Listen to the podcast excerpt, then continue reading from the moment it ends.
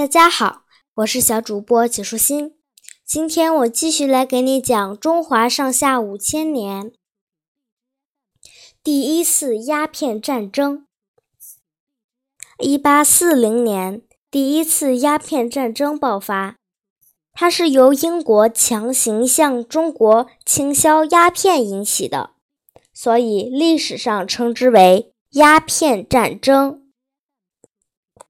从乾隆后期开始，清朝的统治日益衰落，但清政府仍然骄傲自大、闭目塞听，以天朝上国自居。而与此同时，欧美列强却迅速发展起来，他们把地域辽阔、人口众多的中国作为他们扩大海外市场的目标。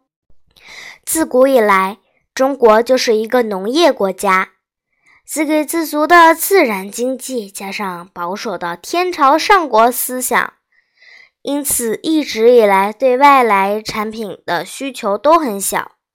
为了谋取暴利，外国商人便将大量鸦片走私输入中国的华南地区。鸦片又名大烟，是用。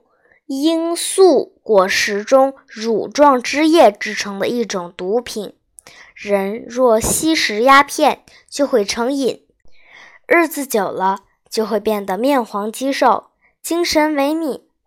在道光帝继位之初，外国商人在中国鸦片的输入量仅四千余箱，到道光十八年，已猛增到四万多箱。鸦片的泛滥严重危害了民众的身心健康，还导致中国吏治败坏、白银外流，政府财政收入减少。道光帝虽一直在延续自雍正帝以来的禁烟政策，但鸦片走私现象不但毫无收敛，反而日益猖獗。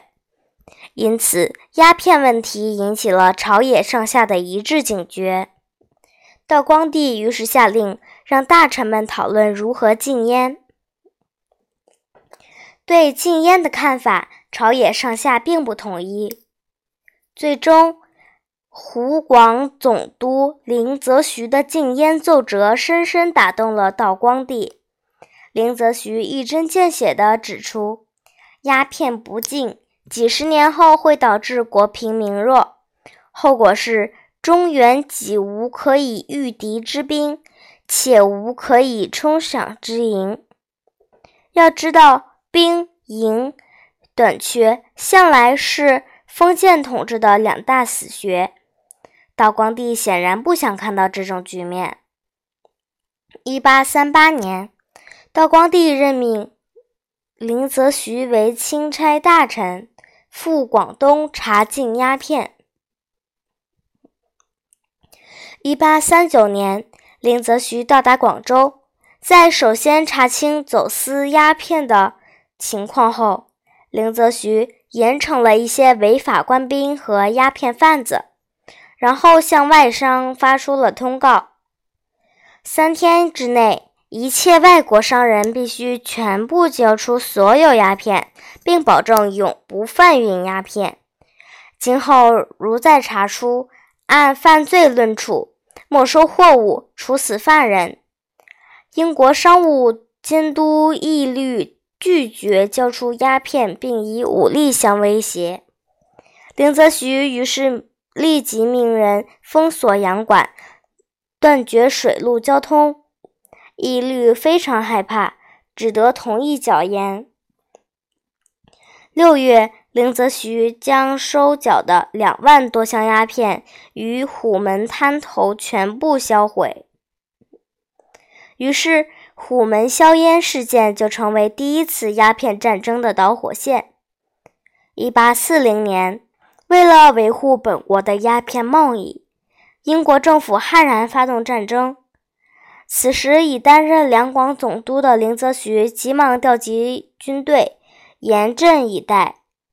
英军在广东没占到便宜，就新师北上，占领定海，抵达天津海港。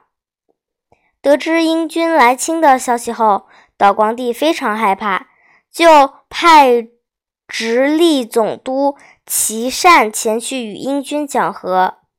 不久，英军退兵，琦善上本弹劾林则徐，说他行事冒进，导致英英军入侵。于是，道光帝的靖渊决心动摇了，并将林则徐流放到。新疆伊犁，让琦善接替了他的职务。第二年，英军又出动部队向虎门外的沙角、大角山炮台进攻。驻守炮台的是陈连生、陈长鹏父子，他们手下只有六百多人，寡不敌众。广东水师提督。关天培闻讯想赶去救援，但岐山不许他前往。结果沙角、大角山的清军将士全部阵亡。不久，英军对虎门的威远、靖远、镇远等炮台展开进攻。关天培向统帅数万军队的岐善救援。岐善虽知情势危急，但依然坐视不理。无奈之下，关天培只得带领仅有的四百名士兵死死镇守靖远炮台。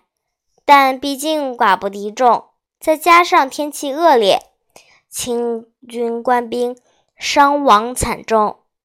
战场上，关天培血尽衣襟，仍镇定自若地指挥作战。后来因胸部中弹，壮烈殉国。三座炮台也相继失陷。夺了虎门之后，英军又顺流而上，攻打江苏吴淞口。清军老将陈化成已是七十多岁的高龄，依然是亲临前线，带领官兵努力抵抗。战争持续了几个小时，清军大炮击沉两艘敌船。击折两根敌船桅杆，英军共有两百多人淹死，但最后敌强我弱，乌松口炮台最终还是被敌人的大炮击毁。两江总督牛建见到这样的情况后，立刻率军逃跑了。参将周世荣见总督已带军队逃跑，清军的士气也大大削弱，便对陈化成说。我们兵力太弱，压根儿不是英军的对手，还是退兵吧。”陈化成愤怒地骂道，“平时看你忠君爱国，没想到居然如此怕死！”说完，挥刀向周世荣砍去，被周围的众将慌忙拦住。老将陈化成誓死守护炮台，后来他被炸得遍体鳞伤，仍不撤退。敌人乘机登陆后，他挥舞战刀与敌人展开殊死拼杀。后来，陈化成在炮中壮烈牺牲。清政府在英军的逼迫下，于1842年8月29日被迫签订了《南京条约》。《南京条约》严重损害了中国的主权。是中国近代史上第一个丧权辱国的不平等条约。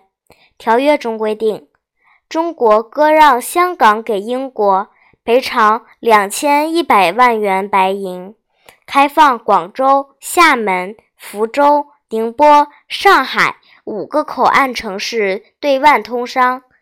此外，英国还享有协议关税的特权。